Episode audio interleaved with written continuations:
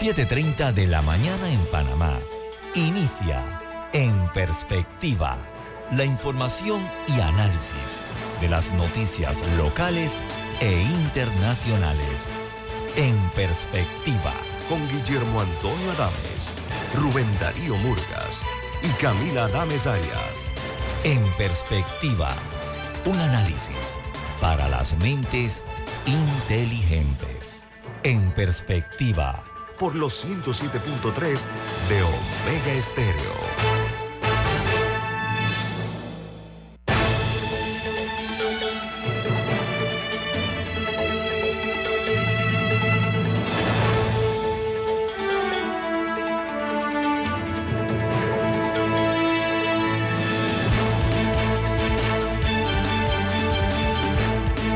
Hola, buen día, bienvenidos. Esto es En Perspectiva un programa para la gente inteligente como usted. Hoy es 14 de diciembre del año 2023 y este programa es presentado por Café Lavazza, un café italiano espectacular que puedes conseguir en restaurantes, cafeterías, sitios de deporte o de entretenimiento. Les da la bienvenida a En Perspectiva Pide tu Lavazza. Recuerda que tienes la opción de comprar online a través de lavazzapanamá.com. Bueno, amigos, este programa lo pueden ver ustedes en video a través de Facebook Live, en sus teléfonos móviles o celulares, en sus computadoras, en sus tabletas. De igual manera, eh, les recordamos que este programa también lo pueden sintonizar y Omega Estéreo 24 horas al día en sus televisores a través del canal 856 canal 856, canal de Tigo. Ahí está la señal de Peguesterio 24 horas al día. También eh, lo pueden eh, ustedes eh, sintonizar en Tuning Radio, Tuning Radio, que es una app gratuita. Y todos los programas en perspectiva quedan colgados en YouTube en video a su entera y única disposición. Entremos en materia con las noticias que hoy hacen la primera plana de los diarios más importantes e influyentes del mundo. El New York Times titula la Reserva Federal señala que se avecinan recortes de tasas y expresa optimismo sobre la economía. El anuncio eh, dice que eh, señaló que el Banco Central estaba avanzando hacia la siguiente fase en su lucha contra la rápida inflación. El anuncio eh, se hizo en base a que los precios de las acciones se dispararon y el Dow Jones eh, también garantiza que ha alcanzado un nuevo máximos elevados. El diario The Washington Post habla de un posible impeachment, parece inevitable, al presidente de los Estados Unidos. La noticia o el titular es la siguiente. Los uh, republicanos de la Cámara votan para formalizar la investigación del juicio político a Joe Biden. La nota informa que este se inició en septiembre y hasta ahora no ha logrado eh, probar la afirmación del Partido Republicano de que el presidente Biden se beneficia financieramente de los eh, acuerdos eh, de inversión extranjera hechas por su hijo, Hunter Biden. Mientras hablando de la tasa de interés que la Reserva Federal anunció. Bueno, el Wall Street Journal, que es el diario especializado en negocios, dice que la Reserva Federal eh, gira hacia la reducción de tasas a medida que desacelera la inflación. Dow Jones se dispara a un récord mientras los funcionarios de la Fed fijan tres reducciones de tasas para el año 2024. La nota añade que el presidente de la Reserva Federal indicó que están, contra, centrando su atención en los recortes de tasas porque la inflación ha disminuido más rápido de lo que se esperaba. Les advierto, para el próximo año las tasas bajarán al 0,75. Ojalá la banca panameña también se ajuste a ese comportamiento, así como se ajustan cuando sube que lo hagan ahora que bajará a 0,75. Hay una noticia importante que se genera en Argentina. Dice que los eh, precios se disparan en la Argentina de Milei tras la devaluación del peso. El nuevo presidente anunció las 10 medidas económicas, mientras el ministro de Economía anunciaba eh, drásticos recortes en el gasto público. En Dubái se celebró la cumbre del clima y cerró con un acuerdo histórico para dejar atrás los combustibles fósiles. Dice que el texto pactado por los 200 países presentes en Dubái, pero el problema es que el foco estaba en los principales responsables de la crisis climática, que son el petróleo, el carbón y el gas. ¿Y quiénes lo manejan? Particularmente los gigantes mundiales. En Roma, el Papa Francisco prepara su tumba en Santa María la Mayor. El Papa argentino dijo, es simplificado los ritos funerarios que corresponden al momento de mi partida. Y el pontífice eh, descarta que vaya a retirarse de forma inminente porque asegura que no será enterrado en la Basílica de San Pedro tal y como lo han hecho sus predecesores. Mientras en Brasil, un hacker eh, secuestra la cuenta de la esposa del presidente de Brasil, Lula da Silva, y lanza duros ataques y obscenos también, ataques machistas en contra de las mujeres, eh, que son, según dijo el propio presidente brasileño, las principales víctimas de estos eh, delitos eh, que son tecnológicos, ¿no? Y que son virtuales, es la palabra. En Guyana sigue siendo noticia por la forma como el presidente de Venezuela, Nicolás Maduro, ha actuado contra esta pequeña, este pequeño territorio. ¿Por qué? Porque Guyana es un pequeño país que flota en petróleo y ahora es el punto de mira de Nicolás Maduro. Dice que eh, por ser esta región conocida como del Esequibo, es la que registra el mayor crecimiento económico del mundo. ¿Por qué? Porque tienen grandes yacimientos de petróleo. Y es exactamente lo que aspira el presidente venezolano a tomarse para su país el control de este tesoro petrolero que está en la Guyana, incluso dispuesto que el ejército venezolano intervenga para la toma eh, a la fuerza de esta región.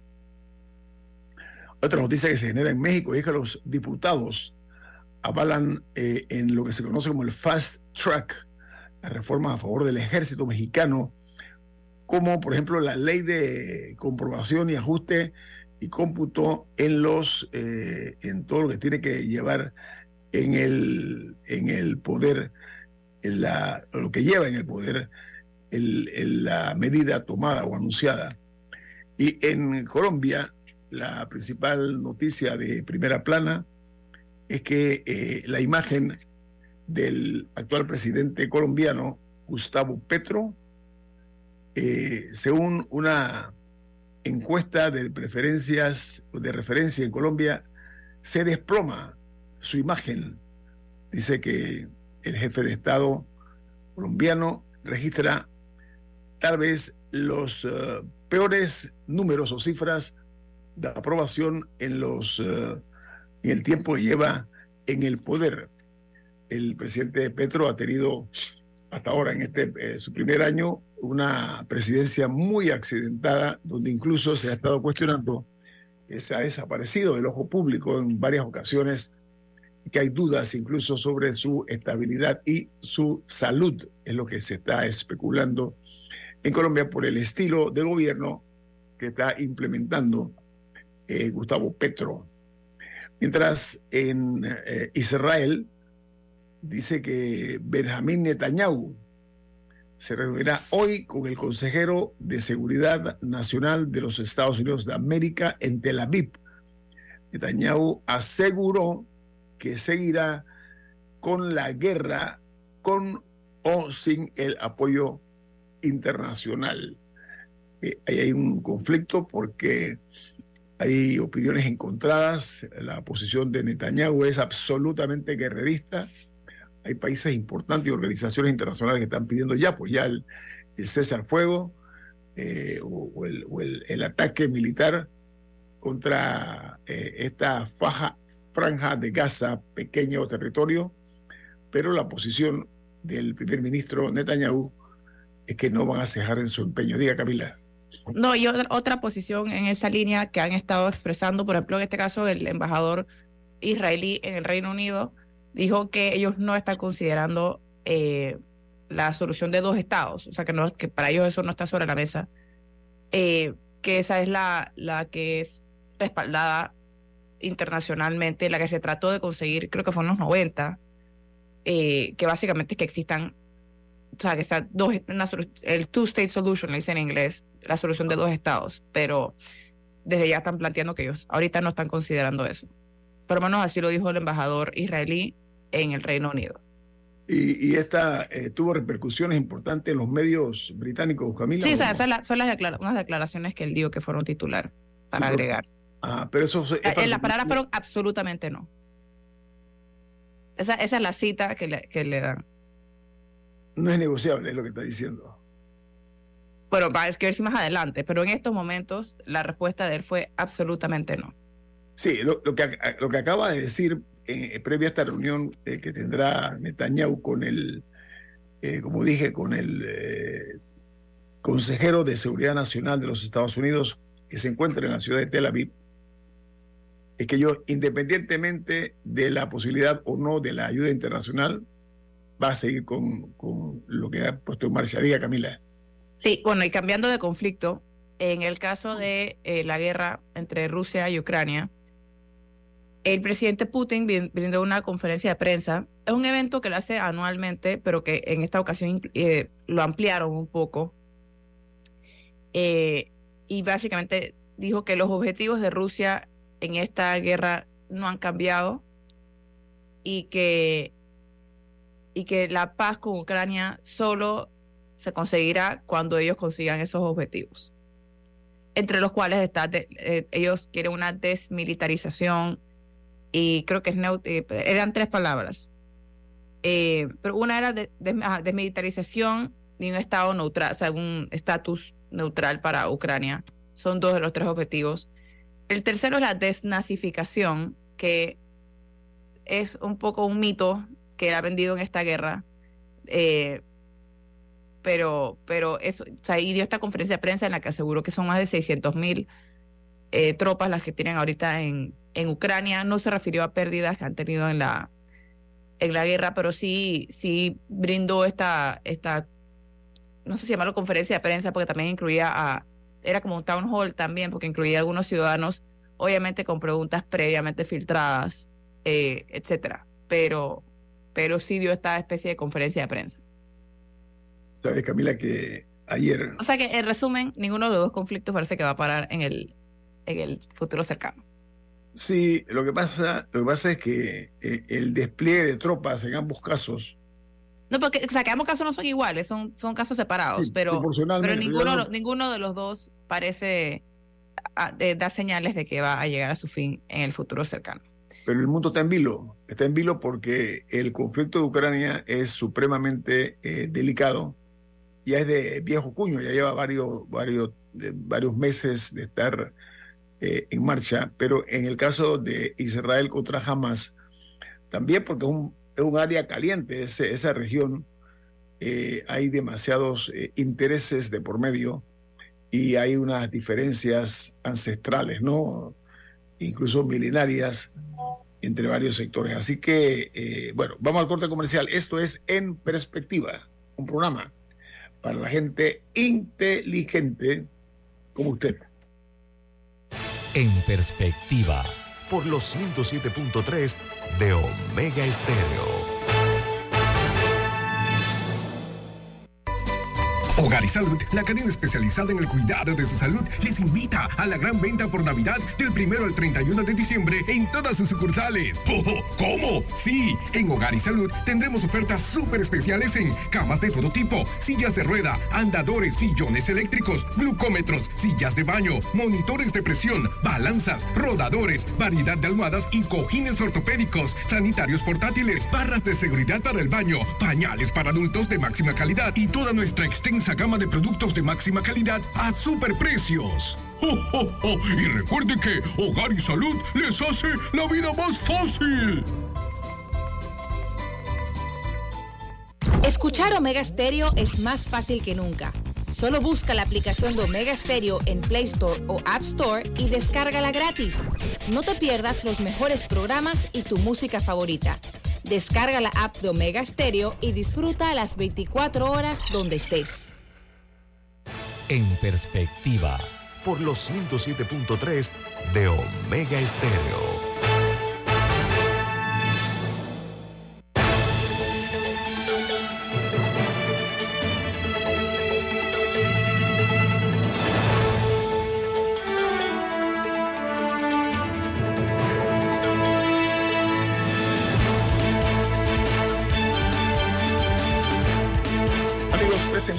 Porque hay un mensaje importante para ustedes. Adelante. Natulac llegó para acompañarte en tus momentos preferidos del día.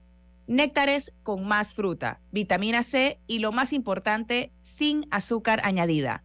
Pruébalos en sus sabores pera, manzana, durazno y mango. Vive una experiencia saludable y deliciosa con Natulac. Bueno amigos, gracias. Eh, Vamos a establecer contacto directo con eh, la ciudad de Washington, en el Distrito de Columbia, Washington, Estados Unidos, Washington, D.C. Allá se encuentra en misión oficial el eh, director general de la Dirección General de Ingresos, el abogado Publio de Gracia. ¿Cómo está, director? Buen día. ¿Cómo está, don eh, Guillermo Antonio Adames? También a, a todos los que nos están escuchando, es un honor estar con ustedes. Oiga, ¿cómo está Washington? ¿Frío? Sí, bastante frío. Me ha tocado acá a mí y a mi asesor un frío bastante rico. que lo disfrute y, que le vaya bien en esa misión oficial. Eh, director, entremos en materia. Hoy eh, la institución a su cargo es noticia porque el procurador de la administración, Roberto González, ha dicho que la institución a su cargo, la DGI, no puede publicar la lista de los contribuyentes morosos. Esto lo dijo el eh, señor abogado Rigoberto González. Él dice que no es viable que la DGI pueda, eh, en este caso, hacer pública la lista de las personas que son morosas porque eh, se violaría el código fiscal, en este caso la ley 81, que tiene que ver con la protección de datos personales y el código de la familia. Adelante, director de la DGI. Sí, correcto. Nosotros hicimos una consulta al señor procurador porque hay diferentes, por diferentes motivos, principalmente casualmente por temas de casos de defraudación, casos relacionados con temas de morosidad, de cuál sería la vía correcta para poder eh, comunicarnos con los eh, contribuyentes que se encontraban en una situación de morosidad. Eh, teníamos la intención, y todavía, porque creo que el procurador no toma en cuenta un artículo, pero es un tema más que todo jurídico que vamos a volverle a preguntar, porque en la ley de la Dirección al Ingreso está, se establece que luego de un año del intento de localizar al contribuyente en una situación de morosidad, eh, la dirección tiene la capacidad de poder utilizar los medios eh, correspondientes para poder eh, notificar a los contribuyentes que se encuentran en esa situación. Pero es una historia en desarrollo. es importante también el comentario del señor procurador, que fue mi profesor de Derecho Constitucional, el profesor Rigoberto González, lo cual le tengo un respeto y un cariño muy, muy grande por lo que nosotros como director quisimos hacer esa consulta principalmente para tomar las decisiones en la vía correcta. Así que principalmente eso también está dentro de nuestra estrategia de, reducir la morosidad. Eh, como ustedes, a veces la crítica positiva o negativa de que la dirección esté enviando correos electrónicos para recordarle a los contribuyentes eh, sus pagos pendientes o bien animarlos a realizar pronto pago. Esa es la idea de seguir en esa constante comunicación con los contribuyentes que esperamos antes de dejar nuestra administración, crear el buzón tributario para que todos los contribuyentes no tengan que recibir los correos electrónicos en su bandeja de correo electrónico personal, sino en la bandeja de un buzón tributario, de un correo tributario donde, por ejemplo, Omega Estéreo va a tener no solamente su NIT, su información, sino también el correo correspondiente para ser notificados en, ese, en esa bandeja de todos los asuntos tributarios y que también podrían hacer en un futuro una notificación que daría como el tiempo correspondiente para estar debidamente comunicados. Así que estamos en ese esfuerzo tecnológico para garantizar, pero principalmente también, como es nuestra siempre misión, es también tratar los datos de los contribuyentes de manera confidencial sin eh, hacer la publicidad, que en este caso le correspondía a cualquier otra institución. La Dirección de Ingresos tiene que mantener un estricto eh, eh,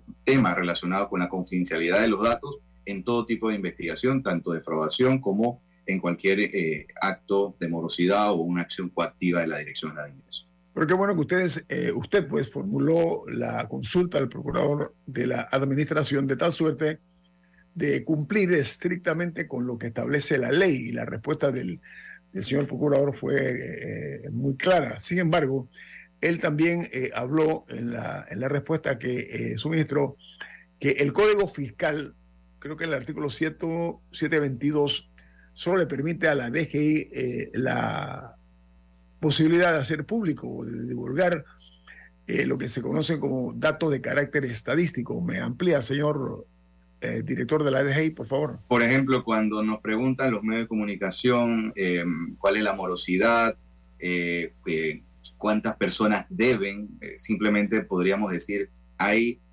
20 mil contribuyentes en esta situación, o en el rango entre 36 mil dólares hasta 100 mil dólares hay tanta información relacionada a, los temas relacionados con la factura electrónica. En fin, son datos que simplemente pueden ser estadísticos, más no, eh, como bien mencionó el procurador, aunque tenemos nuestra, una duda que vamos a volver a preguntar en relación con un artículo que consideramos que no toma en cuenta el procurador, vamos a hacer una consulta para poder tener una, respuesta un poco más concreta, no solamente para esta administración, para futuras administraciones, para que el Estado panameño siga manejándose de acuerdo a estricto derecho o bien en un futuro los eh, diputados o, las autoridades correspondientes hacer las modificaciones para que el Estado panameño y el Tesoro Nacional pueda garantizar que se pueda eh, cobrar los tributos eh, nacionales en la República de Panamá. bueno, y, por, esa línea, ¿de cuánto es la morosidad? Mira, principalmente la morosidad, Camila, que existe actualmente en la Dirección General de Ingresos, eh, eh, se levanta principalmente en dos temas y fue parte también de la acción de pronto pago. Eh, los, el impuesto de inmueble y el impuesto relacionado con la tasa única. Eso aproximadamente representa entre un 58% y 62% de la mora en la Dirección General de Ingresos. por eso la acción de motivar el pronto pago del 25% que venció el 30 de noviembre para crear una cultura de cumplimiento principalmente en esos tributos aunque también puedo, puedo adelantarte que la idea también del impuesto de sociedades de tasa única, que es un impuesto alto, es un impuesto con una morosidad alta, es producto de muchas sociedades suspendidas y también sociedades que muchas personas han dejado de eh, eh, utilizarla como un vehículo, simplemente la han abandonado y se crea una morosidad ficticia. En el caso de los bienes inmuebles, también estamos en ese proceso permanente para que los contribuyentes puedan eh, aprovechar las diferentes opciones relacionadas, por ejemplo, con patrimonio familiar, familiar o vivienda única principal, que hasta 120 mil dólares no, no, no deben pagar los impuestos, es por encima de los 120 mil dólares, pero hay contribuyentes que aún no han aprovechado esa opción que eh, inició en el año 2018, que... Eh, que, baja baja significativamente el monto.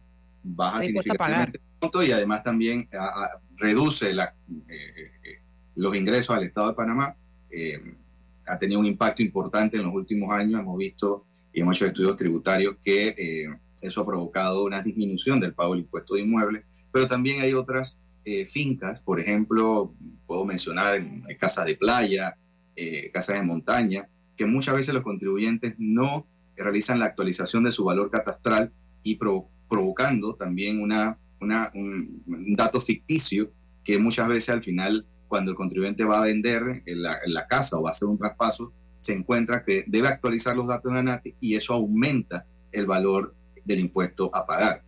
Recordándole a los contribuyentes que la actualización, perdón, los datos que utiliza la Dirección del Ingreso relacionados con los impuestos de inmuebles se produce desde la Autoridad Nacional de Tierra, nosotros simplemente lo cobramos y es allí donde deben actualizar los datos que se actualiza de manera automática en el sistema de taxos. Eh, director de la DGI, Julio eh, de Gracia, volviendo al tema este que nos ocupa, eh, leí también que en cuanto a la consulta que usted elevó al procurador de la administración, él fue muy preciso en señalar que no se puede revelar la información contenida pues, en, las declaraciones juradas de renta, pero él menciona tangencialmente eh, el código de la familia. Hablemos un poquito acerca de eso. Bueno, principalmente ahí estamos entrando en otros eh, temas, eh, principalmente para la protección de los datos hay que recordar que vivimos un mundo ahora mismo más interconectados y que los datos se deben explotar de una manera ética. Eh, evidentemente los datos nos ayudan mucho para hacer, para facilitar no solamente nuestra vida, sino también eh, que el Estado pueda tener una mejor administración y, disposición de los recursos. Eh, por lo que entiendo que el procurador lo que buscaba era principalmente avanzar en esos temas. Por ejemplo, y, para efectos de temas de familia, cuando muchas veces nosotros recibimos oficios de los juzgados de familia solicitándonos información de rentas, de, por ejemplo, una disputa de alimentos, donde nosotros, la autoridad competente, allí sí sería el juzgado, con ellos sí pudiésemos compartir la información como lo establece la ley, porque solamente la dirección de eso puede compartir información con autoridad competente debidamente eh, determinada en, el Código Fiscal o en el Código Judicial o, las leyes de la República de Panamá para que eh, la Dirección de Gerencia pueda, pueda compartir de manera confidencial y únicamente con esas autoridades para la determinación de un proceso, ya sea de familia, penal, civil eh, o, cualquier otro que, que, tenga relevancia y que esté determinado en las leyes panameñas. Estamos platicando esta mañana con el procurador, perdón, con el director general de ingresos el abogado Publio de Gracia. Nos da mucho gusto poder eh, llevar la opinión de tan alta autoridad eh, sobre lo que es la, la, situación actual en materia de recolección de impuestos. Pide más, esto es En Perspectiva, un programa para la gente inteligente como usted. En Perspectiva, por los 107.3 de Omega Estéreo. Hogar y Salud, la cadena especializada en el cuidado de su salud, les invita a la gran venta por Navidad del primero al 31 de diciembre en todas sus sucursales. ¡Oh, ¿Cómo? Sí, en Hogar y Salud tendremos ofertas súper especiales en camas de todo tipo, sillas de rueda, andadores, sillones eléctricos, glucómetros, sillas de baño, monitores de presión, balanzas, rodadores, variedad de almohadas y cojines ortopédicos, sanitarios portátiles, barras de seguridad para el baño, pañales para adultos de máxima calidad y toda nuestra extensa gama de productos de máxima calidad a superprecios. ¡Oh, Y recuerde que Hogar y Salud les hace la vida más fácil. Escuchar Omega Stereo es más fácil que nunca. Solo busca la aplicación de Omega Stereo en Play Store o App Store y descárgala gratis. No te pierdas los mejores programas y tu música favorita. Descarga la app de Omega Stereo y disfruta las 24 horas donde estés. En perspectiva, por los 107.3 de Omega Estéreo.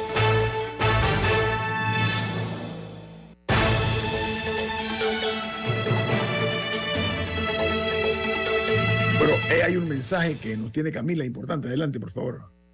Queridos amigos, les recordamos que Hogar y Salud tiene durante todo el mes de diciembre la superventa navideña en todas sus sucursales.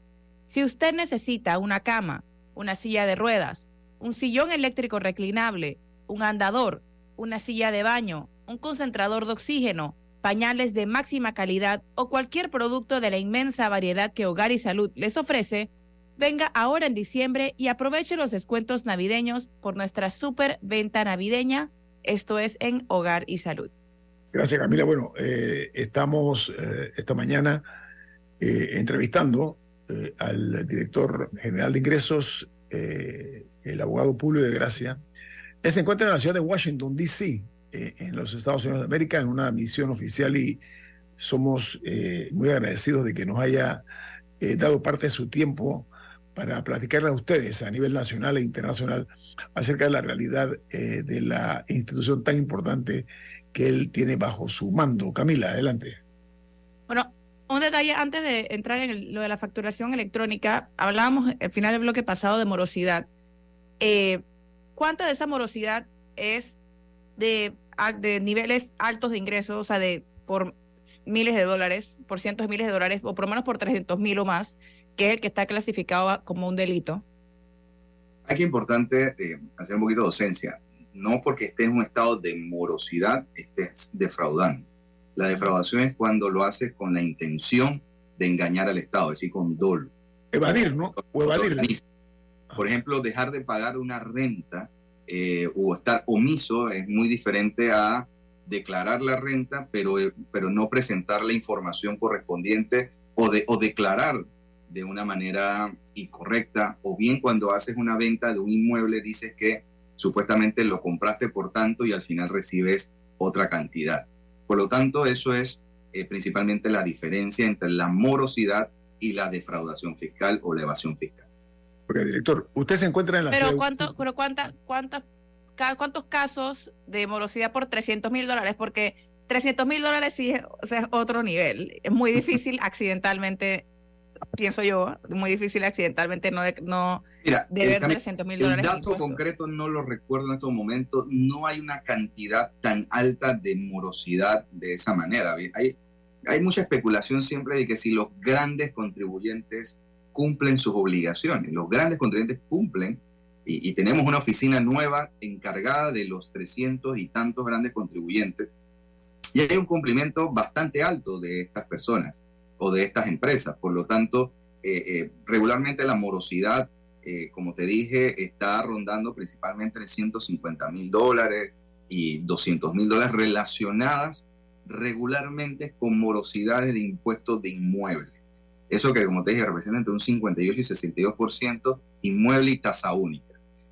los otros se dividen en renta, en, en ITBMS algunos, eh, porque en, el caso del tema del ITBMS tenemos el reto, ahí sí la evasión fiscal, una, la, no declaración de los informes relacionados con los ITBMS, pero eso quizás lo vayamos a hablar en, eh, cuando, más me mencionó el tema de la factura electrónica, que nos debe ayudar a reducir el incumplimiento de, eh, en caso del ITBMS, donde sí hay un importante reto en la administración tributaria y que esperamos dejar para que la futura administración pueda mejorar el cumplimiento del ITBMS. Ok, ahora en la facturación electrónica, pronto inicia, pronto deben iniciar, eh, he visto que se le dicen los profesionales, pero ¿quiénes entran ahí? O sea, ¿quiénes ahora van a tener que comenzar a implementar la facturación electrónica y desde cuándo? De las profesiones liberales estás hablando, ¿no? Es correcto, las profesiones liberales. Mira, el, el, tema radica que en el año 2021 eh, se publicó, se debatió y se publicó la ley relacionada con el nuevo método de facturación en la República de Panamá, que es la factura electrónica. En esa ley establecimos que habían actividades que estaban exceptuadas del uso del equipo fiscal, pero encontramos también que personas pensaban que estaban exceptuadas de pagar el ITBMS. Había una baja cultura eh, en, esa, en ese tema porque pensaban que no estaban, solamente estaban, no estaban obligadas a cumplir con el ITBMS porque estaban exceptuadas del uso del equipo fiscal y que en esos momentos podrían utilizar es la factura de papel, por llamarlo así, la libreta. Eh, dentro de ese calendario establecimos, eh, ustedes han visto que recientemente los bancos le comienzan a llevar, llegar información a sus correos de una factura diciéndole, oye, tanta plata, y la gente queda pensando, oye, pero no le he pagado al banco nada. Pero sí le has pagado al banco, pero que antes no te dabas cuenta, porque cuando hacías una transacción te cobraban un, te cobraban un, un manejo, y por ese manejo te cobran un 7% y allí entonces no tenían la factura del conocimiento. Ahora los bancos están obligados a comunicar o a facturar electrónicamente ese un ejemplo. El caso de mis colegas abogados, los médicos, los arquitectos, ingenieros, contadores, comunicadores, etcétera, etcétera, etcétera, tenemos la obligación en este momento de facturar, pero con cualquier método que nosotros dispongamos, pero obligado, por decir así, el utilizar la factura a través de la libreta. ¿Qué hemos hecho? Que hemos dejado ese último renglón de obligación o entrada de uso de la factura electrónica para inicio del próximo año.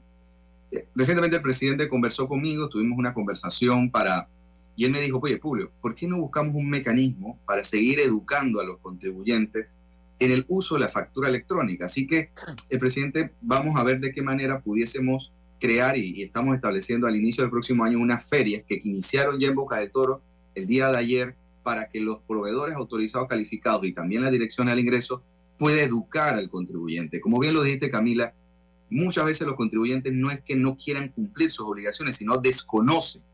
Por lo que la primera etapa para que esto sea exitoso es la educación, enseñarles, etcétera, etcétera. Así que vamos a iniciar un proceso de educación a partir del próximo año, principalmente para que los profesionales que están pendientes de entrar puedan utilizar principalmente el facturador gratuito, que puede facturar hasta 500 facturas mensuales gratuitamente.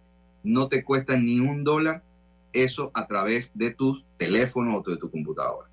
¿Y después de los 500? Después las, son 500 facturas mensuales. Regularmente un, abogado, un arquitecto, un ingeniero, un médico, no genera más de 500 facturas mensuales. El que tenga, por ejemplo, también menos de 36 mil dólares declarados puede emitir las facturas electrónicas gratuitas a través de nuestro sistema eh, cuantas veces quiera. Después de los 500, si tienes más de 500 facturas mensuales, tienes la posibilidad de contratar un proveedor autorizado calificado, que a la fecha hay 20 que ya hemos autorizado, cumpliendo con las formalidades de que establece la ley, las fianzas, etcétera, etcétera. Evidentemente, estas empresas que han sido calificadas por la Dirección General de Ingresos tienen un complemento y una facilidad para darle mejores servicios a los contribuyentes que deseen utilizar la factura electrónica, porque los ayuda en su programación, en sus inventarios, en fin, esto tiene una bondad más allá del cumplimiento tributario que yo invito a los contribuyentes obligados a que puedan conocer en nuestra página web de manera transparente. Están todas las empresas que ustedes que están calificadas como proveedor calificado de la Dirección al Ingreso y que puedan aprovechar la factura electrónica. Ahora, Julio, eh, pagar impuestos no es una actividad rutinaria y propia eh, de, de las personas. ¿Cómo hacemos para que eh, esto el, gran público tenga acceso real y verdadero y que eh, nadie defraude al fisco eh, por ignorancia. ¿Cómo está, don Rubén? Mire, al final eh, es un tema que la Administración Tributaria y el mismo Estado tienen que también, quizás ya escribiendo mis recomendaciones para, la, para el futuro, hay que ordenar el código fiscal. Yo soy de la teoría que hay que hacer una reforma tributaria. Eh, y no, la reforma tributaria no significa que haya necesariamente que aumentar impuestos, porque yo creo que lo que hay que es reducir las excepciones y los beneficios fiscales que erosionan de una manera grande a eh, eh, la base fiscal. Por lo que yo creo que hay que primero ordenar, hacerlo más fácil, como estamos tratando de dejar con un proceso de modernización que lo hacemos con el Banco Interamericano de Desarrollo, que tenemos un avance importante, hay una nueva infraestructura de la dirección al ingreso, va a haber inteligencia artificial, va a haber trazabilidad, utilizando casualmente los datos generados por el ITAX o la factura electrónica, lo que al final don Rubén va a ayudar a que el contribuyente, por ejemplo, en enero, el 2 de enero le llega a su correo, señor Rubén Murgas, usted, según la información que maneja la dirección al ingreso de los gastos y de sus ingresos, usted debe declarar lo siguiente ta, ta, ta, ta, se lo presentamos. Usted puede poner un clic si está de acuerdo o un no para que pueda ser modificada esa declaración de renta. Eso es lo que aspiramos en los próximos años y que debe continuar la próxima administración explotando los datos, no solamente del ITAX, sino también de la factura electrónica que nos va a ayudar grandemente y evitar eh, esos enredos de los papeles, que llevarla al, a nuestros profesionales que nos ayuden a hacer eso probablemente me vas a preguntar, oye, ¿y los contadores cómo van a quedar en? Hay una evolución en el mundo en relación con las profesionales liberales, a vosotros, los abogados, contadores, que tenemos que prepararnos al uso de la tecnología y a, esa a la cuarta revolución industrial. Es un debate no fácil, porque también tenemos que desaprender y aprender para que podamos aprovechar la tecnología y tenemos que de alguna manera siempre el Estado de facilitar ese cumplimiento, como usted lo dice, don Rubén, que el Estado pueda recibir lo que necesita o merece o lo que establece en la ley para que se use de una manera correcta, evidentemente a través de del presupuesto del general de la nación. Así que es un proceso que estamos haciendo y que esperamos que siga evolucionando. Usted, aunque no nos hemos dado cuenta, la DGI ha pasado en los últimos 25 o 30 años una aclaración de papel, luego en, en, disquete, luego en CD, ahora es a través del ITAX y así poco a poco va evolucionando la administración tributaria. Ahora, desde el punto de vista del, del, del, que paga los del que busca el servicio, ¿qué va a cambiar? O sea, yo voy al médico, ¿qué va a ser diferente de mi lado? en relación con la factura electrónica. Ajá. A partir del, o sea, voy, voy al médico el 2 de enero, me duele la barriga, voy al médico. Eh, mira, eh, lo, cuando llegas al médico, y es un tema de cultura también, mi papá es médico y a veces también yo lo he tratado de educar y decir, tú no puedes dar un recibo. El recibo no es una factura.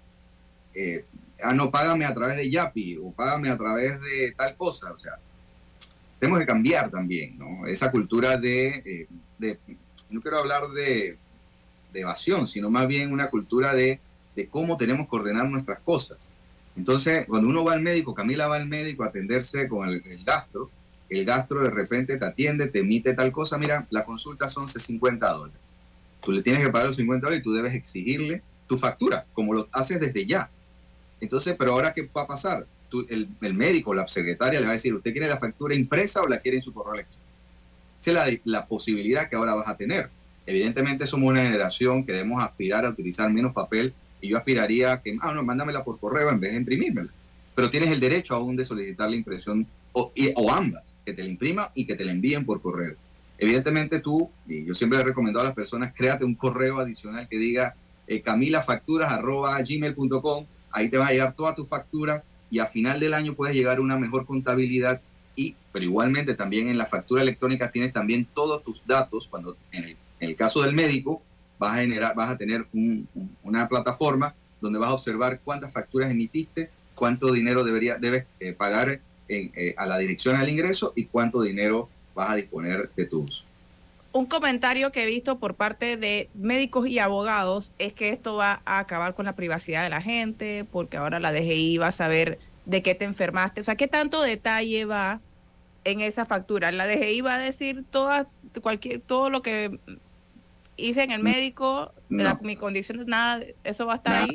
Eso, a la dirección eso no le interesa eso. A la, dirección le interesa que Camila fue, pagó y que Camila al final puede solicitar la devolución de esos impuestos pagados por gastos médicos. Eso es lo que necesitamos saber. No nos interesa si Camila fue por un dolor de barriga. Nos interesa que Camila fue atendida y que le pagó al médico y que Camila pudo utilizar en el, cuando ella decida o, o necesite eh, contra el seguro o contra la dirección del ingreso de la devolución de los impuestos relacionados con los gastos médicos. No nos interesa si yo como abogado atendía al señor de ayer de la Ricardo J. Alfaro porque estaba en medio de una, de una situación eh, de investigación penal por asesinato. No, eso no nos interesa, sino que simplemente el señor Rubén atendió como abogado a X persona y esa persona simplemente recibió servicios legales. Eso es lo que nos interesa saber y también, también existe la posibilidad de que, oye, yo no quiero que me pongas mi nombre, pongas consumidor final. Es el derecho que tiene el contribuyente y, también de la persona que está emitiendo la factura. Simplemente que quede la constancia de que hubo un pago.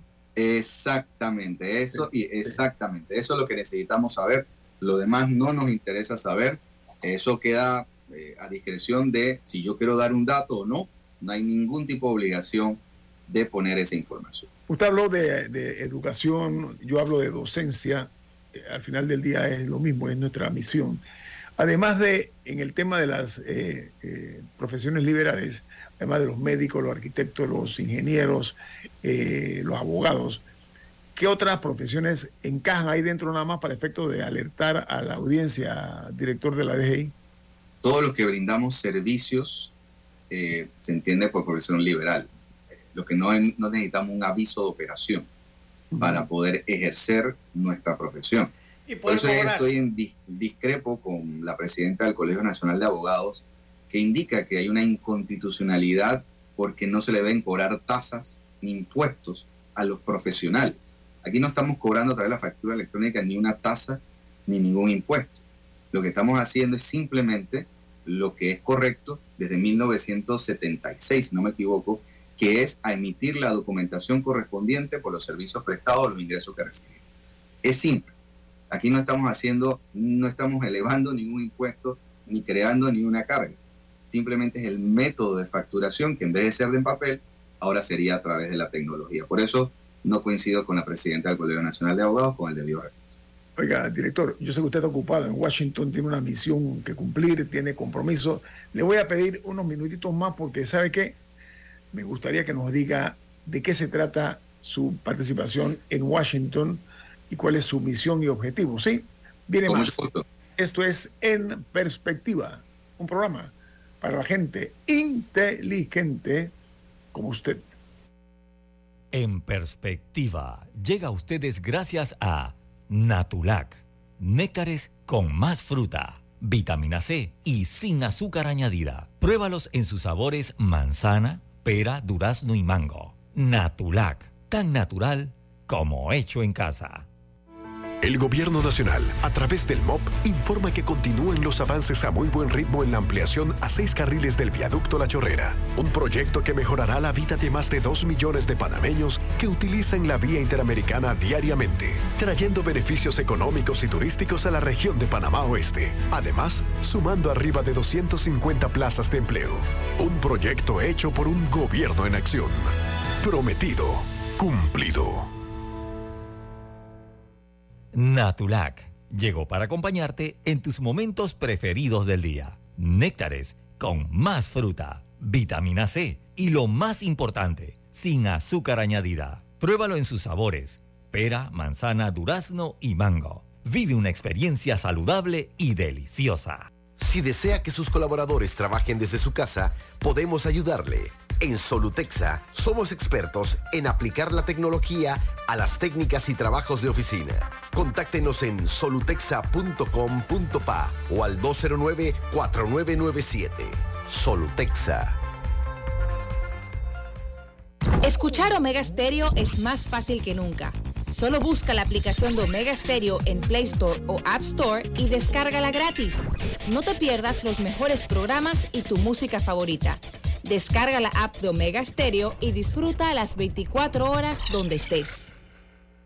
En perspectiva, llega a ustedes gracias a Natulac, néctares con más fruta, vitamina C y sin azúcar añadida. Vive una experiencia saludable con los sabores de manzana, pera, durazno y mango. Natulac, tan natural como hecho en casa.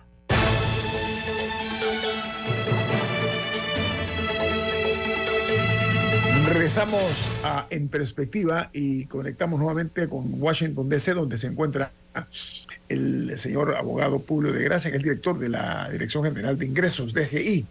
Oiga, eh, dos preguntas y lo soltamos ya, señor director. Uno, el, ¿cómo marcha el tema del pronto pago que ustedes han propuesto?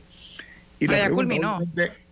No, pues ¿cómo le fue? Pues, ¿Cuál es el, el saldo? ¿Cuál fue? Y la otra es ¿Qué hace usted en Washington? ¿Qué tipo de misión oficial está llevando a cabo? Si se puede, ¿no? Por supuesto. Claro, claro, claro. El tema del pronto pago era, como lo manifesté al inicio, tenía la, eh, la idea de promover o motivar y o reconocer al, contribuyente que cumple de manera voluntaria y a tiempo el impuesto de inmueble y el impuesto de tasa única. Son los dos eh, impuestos que promovimos el 25% si pagabas adelantado el año 2024 el impuesto de inmueble y el impuesto relacionado con las tasas. La pregunta es, ¿qué tal la acogida que tuvo? ¿Cómo fue? Eh, tuvo una buena acogida al punto que recaudamos casi 100 millones de dólares eh, en impuesto de inmueble y también de... Eh, en inmueble y en tasa única fueron como 60 millones de dólares. Y también incluye la amnistía, que la amnistía sí está extendida hasta el 30 de diciembre, más no el pronto pago pero en, la ley Ponta al Día que hemos denominado hasta el 30 de noviembre, recaudado, eh, redondeado 100 millones de dólares. A la fecha ya lleva como 105, 106 millones de dólares en recaudación, lo que ha elevado la eh, recaudación en los últimos meses. Evidentemente también los ingresos que mientras estuvo vigente el contrato del Minera Panamá, también se recibió. Es, decir, en noviembre cerramos con un superávit. Eh, la recaudación. Pero, pero no es artificial, o sea, eso no va a afectar la recaudación del otro año. O sea, el otro año eh, no va a haber un hueco por la gente que pagó este año. Definitivamente sí, hay un sacrificio, eh, pero como la, son, adelantamos 60 y un sacrificio como de 10, 12 millones de dólares. Eh, pero lo que queremos es promover. Pero igual, de enero a abril del próximo año hay un pronto pago establecido en la ley de 15%. Es decir, que si no pudiste aprovechar el, el beneficio de adelantar de enero a abril, tienes un 15% del pago de la totalidad del año. que como, eso se hizo el año pasado, se hacía en años anteriores. Eh, para las, antes era enero, enero y febrero, ahora extendimos de enero a abril para que los contribuyentes puedan pagar todo el impuesto de inmueble, que como ustedes sabrán, puedes pagarlo en tres partidas durante los cuatro, durante cuatro, cuatrimestrales durante el año. Eh, sí tiene un reto, pero evidentemente lo que buscamos es mecanismo también, Camila, de promover el, buen cumplidor. Es más, mucha gente que estaba en morosidad aprovechó también este pago. Entonces tiene su, tiene su, su balance, ¿no? Y, queríamos ver qué tal nos iba en ese tema. Eh, definitivamente nosotros mismos tenemos que hacer acciones para el próximo año, antes de los seis meses, de que los seis meses que nos quedan, para promover y potenciar y estar de acuerdo al presupuesto, que como ustedes saben, está una discusión en, ya, en el, ya pronto en el Consejo de Gabinete que se ha llevado a la Asamblea Nacional de Diputados pero sí se va a llevar, sí se va a llevar el presupuesto. Sí, sí, sí, sí, ya es el, el, presupuesto, ya hay un borrador de este. Y Te pregunto, porque la otra semana es Navidad. y después nuevo. Tenemos ese reto, ¿no? Hay el, el, las circunstancias cambiaron, no solamente el tema de la mina, hay un impacto definitivamente en el futuro y seríamos, no seríamos responsables si no se tratara eh, el presupuesto y se, se hicieran los recortes correspondientes. ¿Y va a haber un recorte real? Según lo que yo hice. Oiga, eh, es una discusión que pasa igual a a la Asamblea. Será juicioso que se tome en consideración eso, director, eh, por las tensiones que estamos viviendo, obviamente, por los acontecimientos, etcétera. Oiga, eh, le preguntaba, usted está en Washington, ¿qué nos dice acerca, por qué está usted en Washington trabajando? Dicho sea de paso, no está paseando. ¿A qué obedece su presencia en esa ciudad? Sí, estamos en Washington junto con el licenciado Ricardo Solís, quien vamos a hacer... ¿Qué, cargo ocupa él? ¿Qué cargo ocupa él? es asesor para asuntos de defraudación fiscal. Okay. Eh, estamos actualmente invitados por el IRS, principalmente la unidad eh, de investigación criminal. El comisionado Lee nos va a recibir el día de hoy junto a su equipo para eh, ponernos al día de diferentes investigaciones que llevamos en conjunto, principalmente de asuntos de interés de ambas partes. es un hecho que hemos compartido de que hay varias investigaciones en curso de montos importantes como montos no tan importantes eh, que llevamos en cooperación no solamente con los Estados Unidos, sino también con otros países. Igualmente, también estamos fortaleciendo eh, esa cooperación y también la preparación de nuestros funcionarios para la investigación relacionada con delitos eh, procedentes de delitos tributarios. Va a ser una importante reunión, es a la una de la tarde del día de hoy que nos va a recibir el comisionado y su equipo, eh, junto con el enlace de la Embajada de los Estados Unidos de, Estados Unidos en Panamá, quien eh, ha promovido esta comunicación para que podamos seguir en, avanzando, porque el delito precedente relacionado con temas tributarios tiene diferentes aristas. El que evade probablemente esté en una situación de otros tipos de delitos, de blanqueo de capitales, de tráfico de diferentes temas, en fin. Entonces Panamá se ha puesto al día o trata de dejar también a la próxima administración una administración tributaria fortalecida en, en, sus capacidades y también en las relaciones con nuestros pares para seguir avanzando en esos delitos que no solamente son locales, sino que impactan a nivel mundial. Así que Panamá eh, ha avanzado de manera grande en estos temas y Panamá eh, va a demostrar sus capacidades y, y su compromiso con la investigación relacionada con este tipo de de delitos tanto locales como a nivel global. Director General de Ingresos, Julio de Gracia, muchas gracias por acompañarnos esta mañana, que tenga una excelente misión que cumplir, que se consoliden lazos con una institución tan poderosa como es el IRS, el Internal Revenue de los Estados Unidos de América, y eh, bueno, de vuelta a la patria a cumplir después con sus funciones. Que tenga buen día, eh, Hasta luego, gracias a ustedes. Saludos Camila, don Rubén.